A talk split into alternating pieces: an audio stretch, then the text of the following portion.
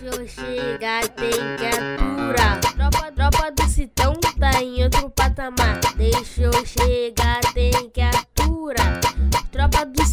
Fala aí, Citizen! Sejam bem-vindos a mais um episódio do podcast do Citão, o podcast mais completo sobre o Manchester City aqui no Brasil. Eu sou Plínio Lopes e junto comigo tenho ele, o maior analista sobre o Manchester City aqui no Brasil, Igor Júnior. Fala, Igor! Fala Plínio, fala Thiago, galera aí que tá ouvindo. É um belo jogo aí, né, pra gente falar um pouquinho. Não o suficiente pra voltar a gente pra liderança, mas outras coisas a se comemorar, várias até. E também com ele, Thiago Henrique. Fala, Thiago! Fala Plínio, fala Igor. É bom a gente ter um, um caos defensivo e um caos positivo pro adversário, né? Bora lá. É isso aí, vamos lá! Eu chegar, tem que aturar. Tropa do Citão tá em outro patamar. Bom, pra quem já escuta aqui o podcast do Citão e tá por dentro do último episódio, viu como a gente falou um pouquinho sobre como o Manchester City começou a virar jogos desde a temporada passada. A gente falou de partida contra o West Ham, contra o Aston Villa, a gente teve o jogo contra o Newcastle agora nessa temporada também, e a gente chega no Crystal Palace. Pra quem tava esperando um jogo muito tranquilo do Manchester City, não era o que a gente tava esperando, a gente tava com medo, tanto é que nas temporadas passadas o Crystal Palace dava um sufoco e sempre deu um sufoco a mais pro Manchester City. Eles começam sem o Zaha, mas eles começam também logo ali no primeiro tempo com 2 a 0 pro City. Eu duvido que qualquer pessoa sã tava esperando um resultado desse e um resultado tão rápido, mas o time do Manchester City não se abalou, foi pro intervalo e a gente conseguiu a virada com um hat-trick do Haaland. Foi um jogo estranho do Manchester City no começo, um primeiro tempo que as coisas pareciam não funcionar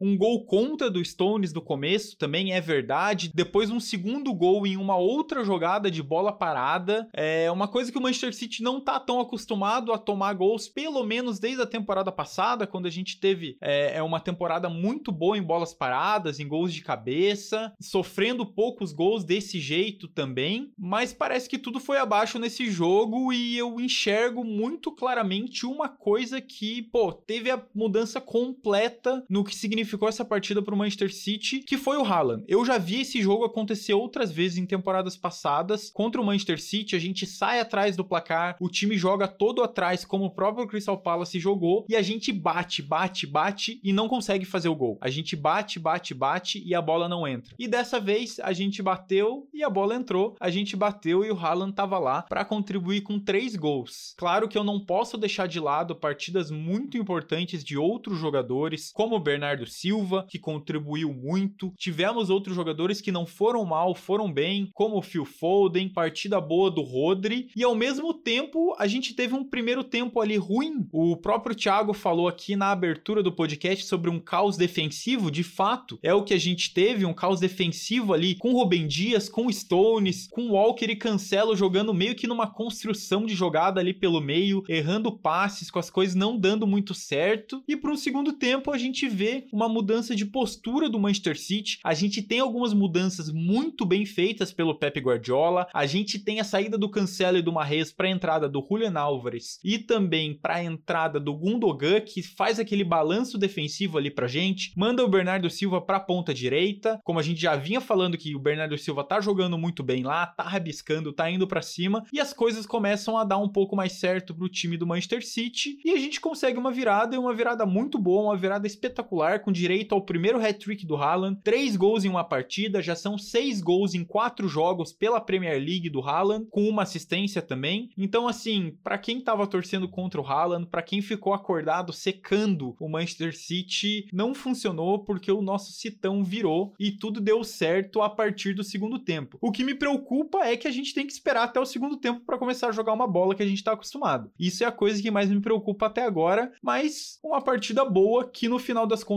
funcionou e deu muito certo pro Manchester City. Qual que é a avaliação de vocês, colegas?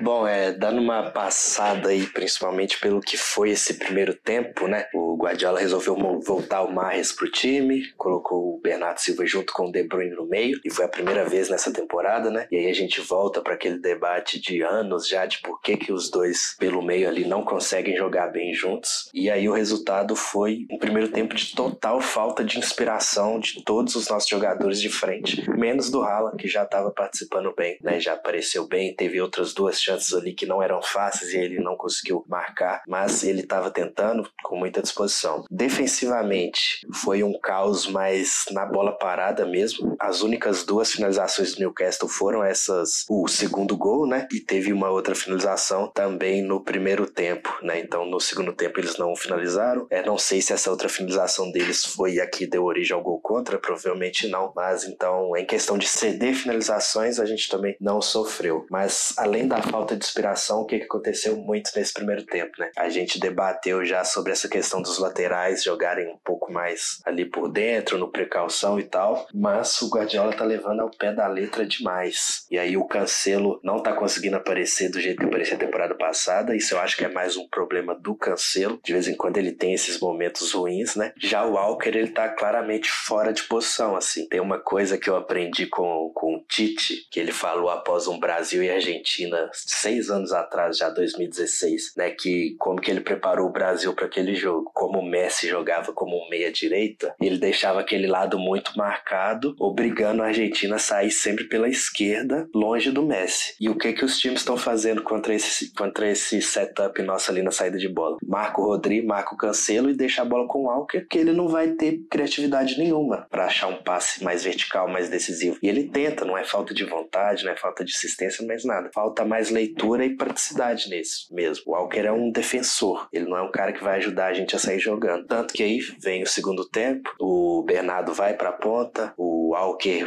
joga de um jeito mais tradicional e principalmente o John Stones cresce muito no jogo, 99 passos certos para ele e ele fica ajudando o Rodrigo ali nessa saída de bola e aí a gente vai crescendo no jogo aos poucos. Acho que a gente vai falar até mais do Bernardo Silva aí no, no decorrer do episódio, mas as impressões iniciais são essas. É estranho a gente pegar mais um jogo em que Rubem Dias e Stones batem cabeça, até Ederson mesmo, torna um lance fácil um lance difícil, né? Eu sou do time que não gosta de cornetar lances como esse porque são do jogo, mas quando três jogadores batem cabeça e no lance seguinte sai um gol por conta de uma bola desviada, né? Você tem que tomar atenção e você tem que chamar atenção. Embora a gente saiba que essas coisas não acontecem às claras, com certeza aconteceu no vestiário, com certeza foi um dos motivos para que o time time conseguisse essa virada. Eu destaco mais uma vez o início bem ruim do, do Rubem Dias, né? É uma pena que ele esteja esquisito nesse começo. E, enfim, como o Igor disse, né? O Stones teve um segundo tempo de salvação. O primeiro tempo dele foi para se abalar psicológico, caso ele não fosse alguém tão, tão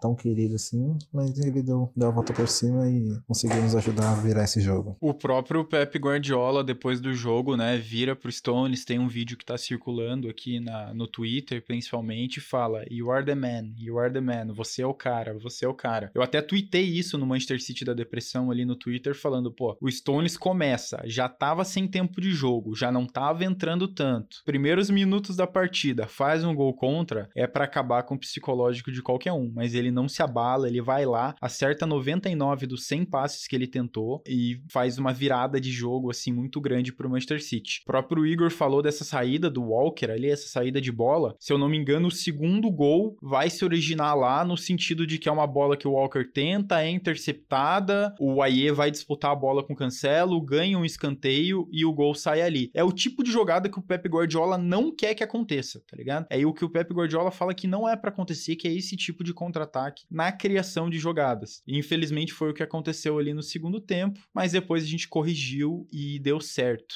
É, eu acho que a gente pode falar um pouquinho do Bernardo Silva já, né, Igor? Você comentou um pouquinho sobre a partida dele ali. Eu acho que um começo de posicionamento dele ali no meio, principalmente no primeiro tempo, não deu tão certo. Quando o Pepe Guardiola ia fazer a substituição, eu até achei que ele ia tirar Bernardo Silva para colocar o Gundogan, mas o Bernardo Silva faz o gol e, cara, muda a partida partida completamente, né? Ele vai para cima, ele tenta todas as jogadas, ele dribla e ele dá o sangue ali. E a gente sabe que nessa última semana aí o Pep Guardiola disse que o Bernardo Silva fica, vai ficar sim em Manchester, pelo menos mais essa temporada. Então ele já mostra por que, que ele quer ficar e por que, que ele é um jogador insubstituível, um jogador que a gente não vai conseguir trocar por nenhum outro que tá disponível aí no mercado. Bem isso, né? Tipo, a, até porque o Marres não tava mal no jogo, ele tinha, tava sendo o nosso segundo jogador mais perigoso até aquele momento, mas o que tava rolando de muito estranho até no primeiro tempo mesmo é que o Bernardo, mesmo de meia, tava caindo muito na direita ali, mas ele não tá se entendendo muito bacana com o Marres. E isso tirava um cara do nosso meio campo, né? Porque aí ficava o De Bruyne, o Bernardo e o Marres, tudo caindo mais aqui pela direita. O Gundogan, como tava no banco, não tava ali fazendo aquela companhia pro Haaland ou na criação de jogadas. O Cancelo também não apareceu bem, então não tinha ninguém para facilitar essa rotação de bola. E aí chega o segundo tempo e é o que o Guardiola fala depois do, do jogo, né? O Bernardo ele dá um passo à frente e chama a responsabilidade. Num dia que o De Bruyne não jogou muito bem, em todos os 90 minutos, ele foi substituído, se eu não me engano, só no finalzinho do jogo. É, o Bernardo chamou essa responsabilidade e é uma coisa até que eu acho que a gente pode discutir aqui também, né? Porque a gente falou sobre Grealish nas últimas semanas. Quando a gente vê o Bernardo, que também é um meio campista, por mais que já tenha jogado na ponta várias, em vários outros momentos da carreira, ele joga ali pela direita e tem esse impacto todo no jogo, a gente não pode mais passar pano pro Grealish, né? Que não consegue ter metade desse impacto sempre que tá em campo. Então, lógico que são jogadores diferentes e tal, mas o que o Bernardo fez nesse segundo tempo é questão assim de, de aula mesmo. Ele chamou a responsabilidade, criou nossas melhores chances, tá focado em jogar ali no último terço do campo, em ser assertivo lá e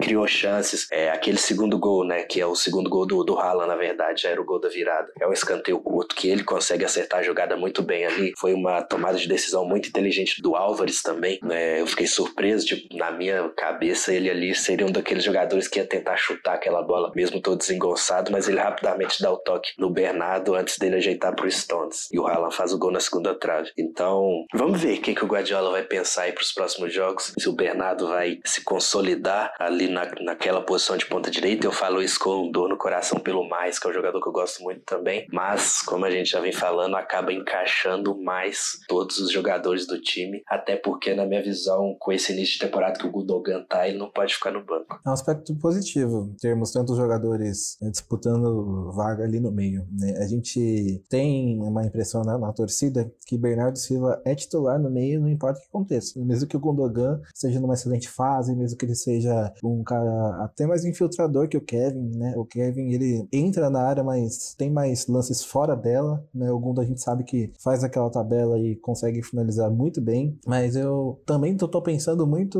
no, no Marres, sabe? Marres também tá com começo esquisito de temporada e ter um grande elenco faz parte disso, né? Você nunca sabe quando um jogador vai estar tá tão bem. Quem imaginava que o Marres ia ser um dos artilheiros do, do City nessas últimas temporadas? Né? Eu não tinha isso em mente de forma alguma. Então, eu acho que o Bernardo tá pedindo passagem, né? Caso venha um jogo de Big Six, eu escalaria ele na ponta direita sem pensar duas vezes. Né? E aqui, olhando o mapa do jogo, é engraçado como no meio de campo, como o Igor falou, o Bernardo e o Kevin não se dão bem. Mas se você olhar o mapa de calor aqui, os dois caem no mesmo lado, caem no mesmo, na mesma posição. Quando eles estão ali mais perto, eles conseguem trocar de posição muito bem. O, o Kevin vai para direita fazer um cruzamento e tal, mas os dois ali lado a lado com o Marrez ali só deu certo na reta final da temporada passada, porque eu acho que tava todo mundo muito inspirado. O Marrez estava bem, o De Bruyne teve os melhores seis meses da vida, talvez. É, o Bernardo estava bem também, é, mas geralmente é difícil mesmo. É isso, e eu gosto de cada vez que o Bernardo tem essa, esse, esse destaque, né, tem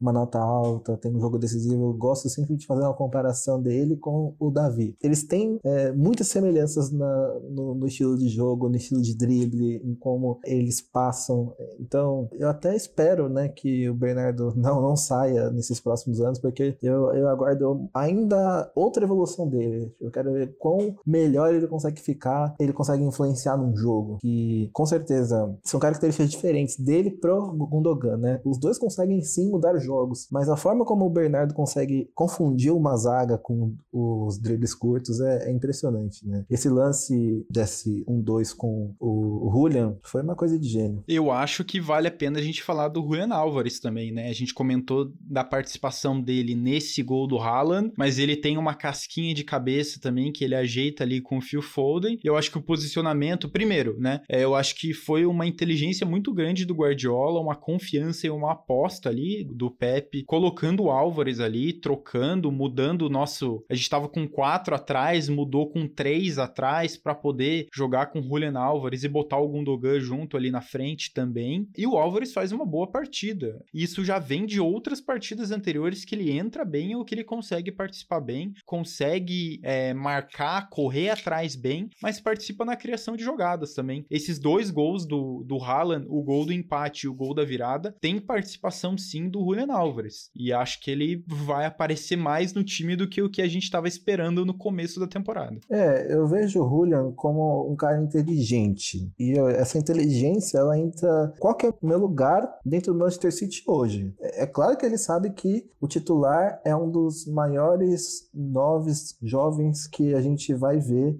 em muito tempo. Então, o que ele pode agregar é dando assistência, é, aproveitando todos os minutos que o Pepe lhe conceder para influenciar o jogo para uma vitória de forma muito positiva. E é o que a gente viu. Né? Ele ficou quase como o Winger mesmo ali na ponta esquerda. Né? A gente vê pelo mapa de calor que ele ficou bem preso ali mas toda vez que a gente via, né, dentro dos 29 minutos que ele jogou, ele estava trocando de posição ali, ele confundia muito a marcação. Então, ele é um jogador muito móvel, né? Ele é um jogador que até parece um pouco o Bernardo quando você vê o estilo de, de drible que tem, mas tem ali outras, outras características, né? Vamos colocar cada um no teu, teu quadrado. Eu acho que ele participará muito, muito mesmo nesses próximos jogos, porque foi muito positivo o qual esse 4 a 0 no segundo tempo tem muita influência dele. Bom, e quando eu vi o Julian no jogo, eu fiquei com as impressões que, tipo, ele tem aquela rebeldia sul-americana que o Gabriel tinha quando chegou lá em 2017. A diferença é que o nosso estilo de jogo atual não suporta tanto aquela correria, aquela agressividade toda que o Gabriel teve para entrar no time né, na, naquele janeiro de 2017. Mas para mudar um jogo no segundo tempo é espetacular. Né? Ele entrou, às vezes de cabeça baixa, mas sempre vertical, indo para frente, correndo muito, se esforçando. Teve uma tomada de decisão, como eu já falei, que me surpreendeu muito naquele gol.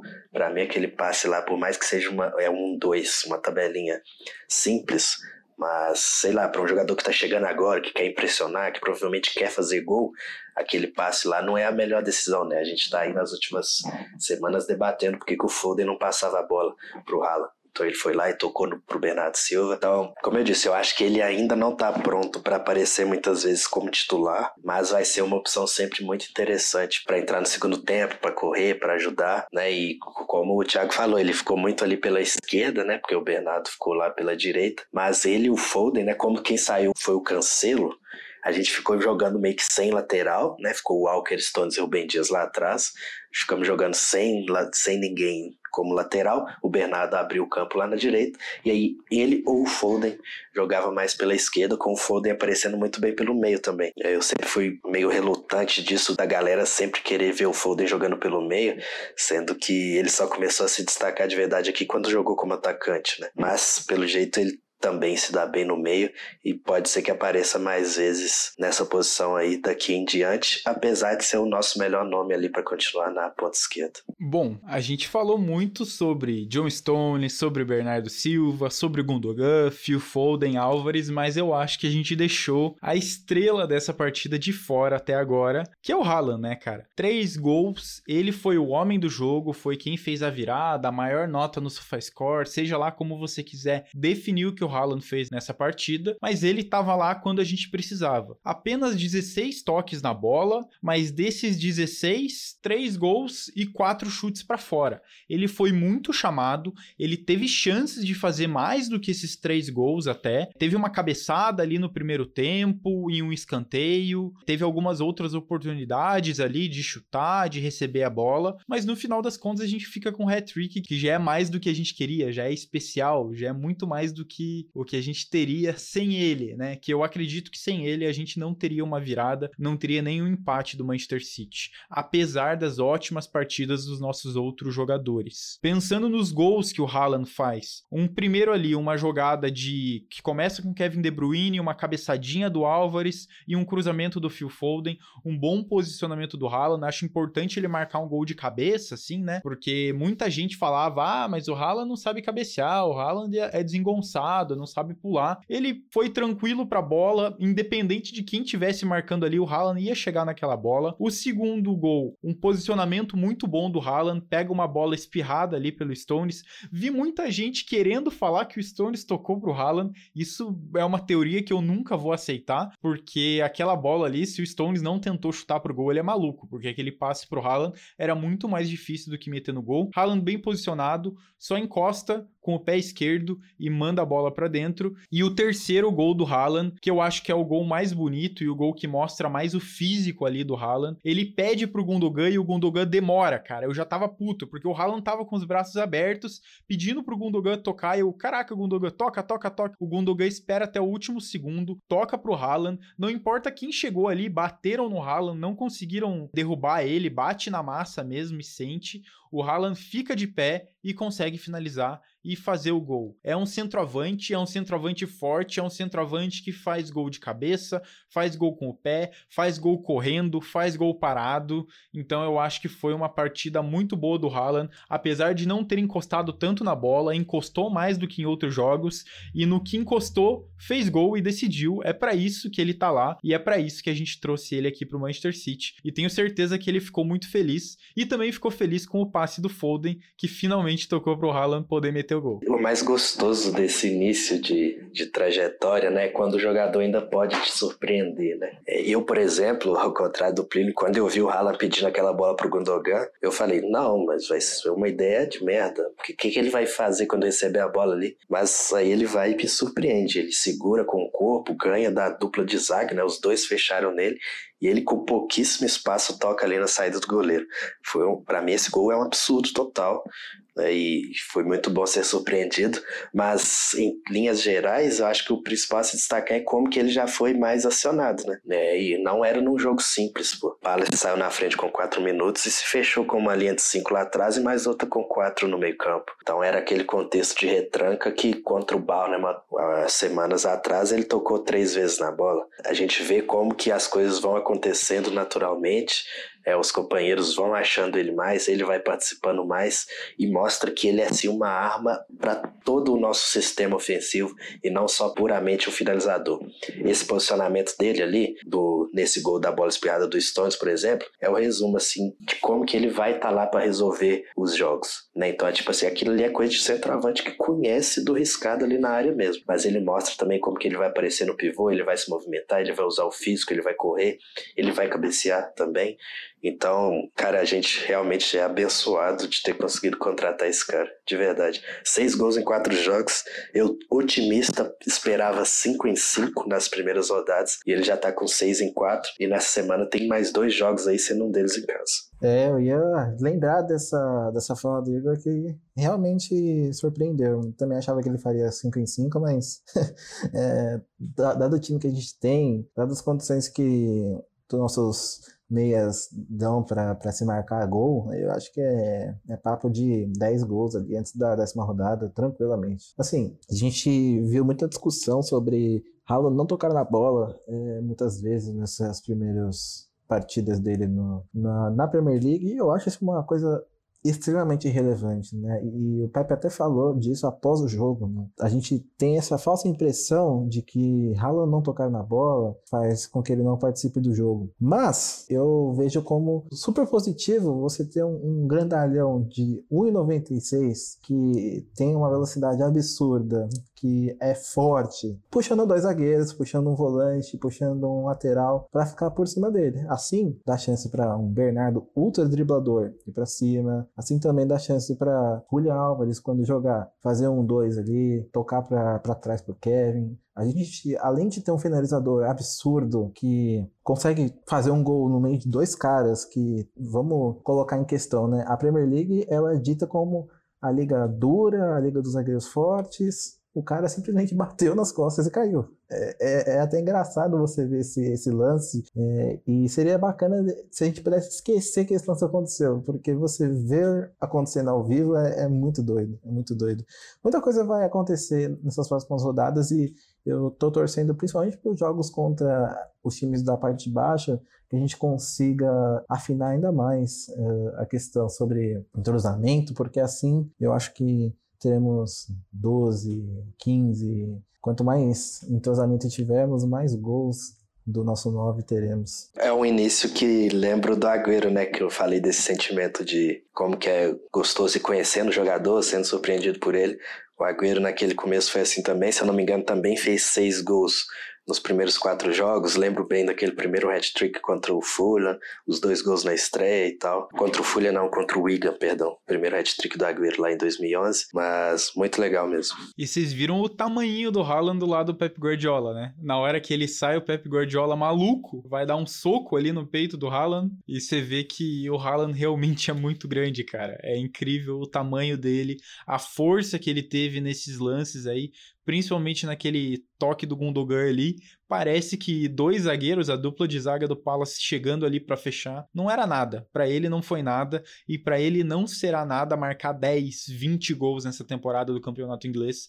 Eu já projeto mais do que isso, nem sei dizer quantos, nem sei o que que o Haaland pode fazer nessa temporada se o time do Manchester City continuar jogando bem e continuar entrosado e as peças continuarem a se encaixar. E ele nem aí pro Guardiola nesse abraço, né? O Guardiola faltando puxar ele pelo pescoço, ele só querendo ir sentar, tomar uma água. Deu moral nenhuma. Nem sei se ele queria sair, na verdade. Não sei se ele não ficou, tipo, um pouco triste, um pouco bravo de sair, pensando que ele queria meter mais gol, queria jogar mais. Mas estava certo, tinha que sair, receber o aplauso, né? Jogo em casa, tinha que receber o aplauso da torcida. E na saída dele, a gente teve entrada de mais um jogador ali, do Sérgio Gomes, que foi ali pra lateral, voltou para é, voltou a nossa formação ali com quatro pessoas atrás. Eu acho que vale a gente destacar um pouquinho do jogo, falar de como ele entrou. Claro, foram pouquíssimos minutos ali, ele jogou seis ou sete minutos, se eu não me engano. É, mas ele teve uma chance de finalizar ali e eu vi ele jogando muito mais no ataque do que eu tava esperando para um jogo com 4 a 2 dentro de casa e ele entrando no lugar do Haaland. Eu acho que essa entrada dele no lugar do Haaland, em casa, no jogo que foi, mostra um pouquinho que ele vai ser mais utilizado na temporada do que muita gente estava esperando. A gente teve a saída do Cancelo, que não estava bem, a gente fala que o Cancelo realmente é de fases, assim, né? A gente viu isso acontecendo em outras temporadas. Daqui a pouco ele já está aí sendo o nosso melhor jogador, dando assistência, é, dominando o meio-campo ali, dominando a lateral. Mas acho que o Sérgio Gomes vai aparecer bem pra gente aí e gostei dessa, dessa primeira participação dele. O nosso banco de reservas estava completamente desfigurado segurado, né? Não, não tinha nem muito para onde correr, mas já entraram os quatro jogadores ali que, que são senior players, né? Vamos dizer assim, fora o goleiro. Os que não entraram são jogadores da base. O Cláudio Gomes, eu descobri que ele ainda está no City quando saiu a escalação. Foi incrível. Mas sobre o Sérgio, eu vejo ele. A gente viu um pouco dele também contra o Barcelona, naquele amistoso fatídico lá do meio de semana. E a gente vê um jogador que sabe assim o básico e que vai poder ajudar baseado nisso. Muito bom tecnicamente, domina, toca, trabalha muito com dois toques, tem a força física também para fazer arrancadas, né? Um lateral ali que a gente realmente não tinha há muito tempo com esse perfil e que tomara que vá estar à disposição por muito tempo nessa temporada, mas é bem isso. Eu acho que ele vai realmente ser mais utilizado do que a gente imagina por esse momento do cancelo, mas também Caso o Guardiola opte por manter esses laterais tão perto do Rodrigo, a gente pode ver em algum momento o Cancelo vindo para a direita e o Gomes sendo o lateral esquerdo, né? O Walker talvez fazendo uma visitinha ali ao banco de reservas até os momentos decisivos lá na, da temporada no segundo semestre, que a gente sabe que não dá para jogar sem o Walker. É, olhando o mapa de calor do Gomes, ele atuou bastante ali pelo meio, né? Ele teve pequenas participações bem coladas na, na lateral, né? Ele jogou 10 minutos e deu realmente para ver que E temos um meio-campista que virou um lateral. A gente tem que destacar que ele teve essa experiência muito positiva na, na Bélgica e aqui né, vai aprimorar cada vez mais tua habilidade em fazer passes curtos e fazer cruzamentos precisos, né? Eu acho que difere muito as características dele pro, pro Cancelo e que bom, que bom. A gente tem dois tipos de Cancelo, né? Um na lateral esquerda e outro na lateral direita, né? Eu até que tô gostando eu peguei muitos jogos do passado para ver nessas, nesse recesso aí de, de campeonato europeu e eu vi coisas positivas do Cancelo na direita, né? A gente pode acabar tendo dois bons passadores, é, tanto na esquerda quanto na direita, caso o Gomes seja escalado como lateral esquerdo. Então, com certeza terá algum jogo nas Copas que teremos escalações bem alternativas, né? Resta nós esperar. Até na Champions também, apesar de ser um grupo difícil, a gente vai falar mais semana que vem, são jogos ali de você mudar alguma coisa, porque vão ser muitos jogos a partir de agora. Dá para jogar com ele ali também. Na Champions são sempre jogos mais abertos mesmo. É isso. É, eu acho que muita coisa vai acontecer nessas próximas semanas e a gente tá numa temporada mais esquisita, né? Por conta dessa Copa do Mundo no meio da temporada europeia. Então, né, sabemos que lesões podem acontecer e caso aconteça com algum titular, sabemos que temos um bom passador ali com a camisa 21. Vira essa boca pra lá, Thiago. Batendo na madeira aqui já, né? Tá louco? Falando de lesão nessa altura da temporada, nem brinca com isso. Ô, meu amigo, mas a gente já sabe que vírus FIFA tá aí e com certeza vai tirar alguém por uma semaninha. Aceita, meu amigo, aceita. Eu acho que vale a pena a gente entrar nesse assunto, né? A gente já começou a falar um pouquinho. É, o calendário do Manchester City vai começar a ficar um pouco mais apertado daqui para frente. A gente tá gravando agora na segunda-feira de noite. Provavelmente você tá escutando esse episódio na terça-feira. A gente pega agora na quarta o Nottingham Forest. No sábado a gente tem Aston Villa e depois na terça-feira depois a gente já vai ter Champions League. Então agora a temporada do City começa a ficar mais corrida. É ano de Copa, todo mundo sabe que é jogo atrás de jogo, a cada três dias a gente vai ter, às vezes até menos. A gente tem alguns intervalos ali que dois dias depois já vamos estar tendo jogo, porque tem Champions League, tem outras competições, tem Premier League, vai ter Copa da Liga Inglesa, então o calendário vai ficar uma loucura. O podcast do Citão vai continuar é, semanal aqui, a gente vai continuar trazendo essas análises, então talvez tenha alguns episódios que a gente fale de dois jogos, alguns que a gente fale de um jogo, às vezes até de três jogos, dependendo de como vai sendo a coisa. Então não vamos falar de Champions League por enquanto, porque vamos deixar para o próximo episódio, para a gente ter mais tempo, para chegar mais perto do jogo, a gente saber quem vai ter voltado, se aqui vai ter voltado, se Grealish vai ter voltado, para a gente saber como que o time vai estar tá até ali, até porque a gente tem dois jogos pela frente agora, a gente tem o Nottingham e a gente tem o Aston Villa, que ao que tudo indica, são partidas para a gente jogar bem são partidas mais fáceis do que as que a gente teve,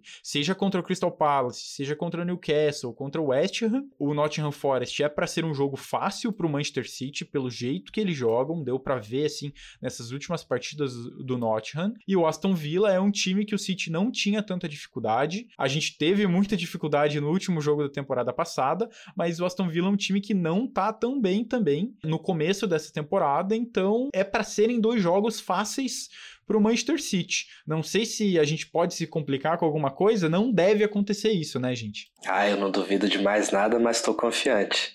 É, acho que é curioso essa tabela, né? A gente já se livrou de três dos times mais ingratos de se enfrentar fora do Big Six, né? Que é o West Ham, o Newcastle e o Crystal Palace. Agora a gente vem para esses dois jogos teoricamente mais tranquilos, mas depois, ainda antes da Copa, o bicho vai começar a pegar, porque né, se a gente está enfrentando esses times mais para agora, quer dizer que mais para frente vai pesar. Então ali ainda em setembro e outubro a gente vai pegar Tottenham, vai ter Derby, vai pegar Liverpool e Arsenal em sequência lá em outubro, provavelmente com o jogo de Champions no meio, porque vai ter Champions quase toda semana, assim, né? São seis jogos para serem jogados até a Copa do Mundo também, então vai ser uma loucura. E é aquilo, né? Relaciona com o que o Plínio falou há pouco sobre talvez o Haaland nem ter gostado de ter sido substituído, né? Já é o segundo jogo que ele sai assim, que é o Guardiola tirando uma chance dele meter mais um golzinho. Mas aí eu, é uma coisa lá do vestiário, né? Não sei como que a comissão lida com isso. Provavelmente tem que ser com muita transparência de chegar neles agora e falar, ó, são seis jogos daqui até o dia 17 Não vai dar para vocês ficarem jogando 90 minutos. Eu sei que vocês não gostam de sair, eu sei que vocês não gostam de ficar no banco, mas não tem o que fazer. Pode fechar a cara para mim o que for, mas eu vou ter que te tirar quando eu achar que tiver que tirar, vou ter que rodar quando eu achar que tiver que rodar. Lógico, com responsabilidade para a gente buscar esses pontos, porque a gente tem que conquistar o máximo de pontos possível até essa parada. Eu estava esperando a gente criar uma casca, uma certa vantagem até o confronto contra o Liverpool lá em 16 de outubro, mas o Liverpool já ficou para trás e o Arsenal ainda está na frente. Então, vamos ver aí os próximos capítulos. É, temos o Aston Villa aí como um time que causou um certo incômodo em nós, né, há pouquíssimo tempo. Né? Só que, estranhamente, é, o time do Jared tem feito partidas bem ruins, né? Acompanhei essa última partida contra o West Ham e é inexplicável o que vem acontecendo, né?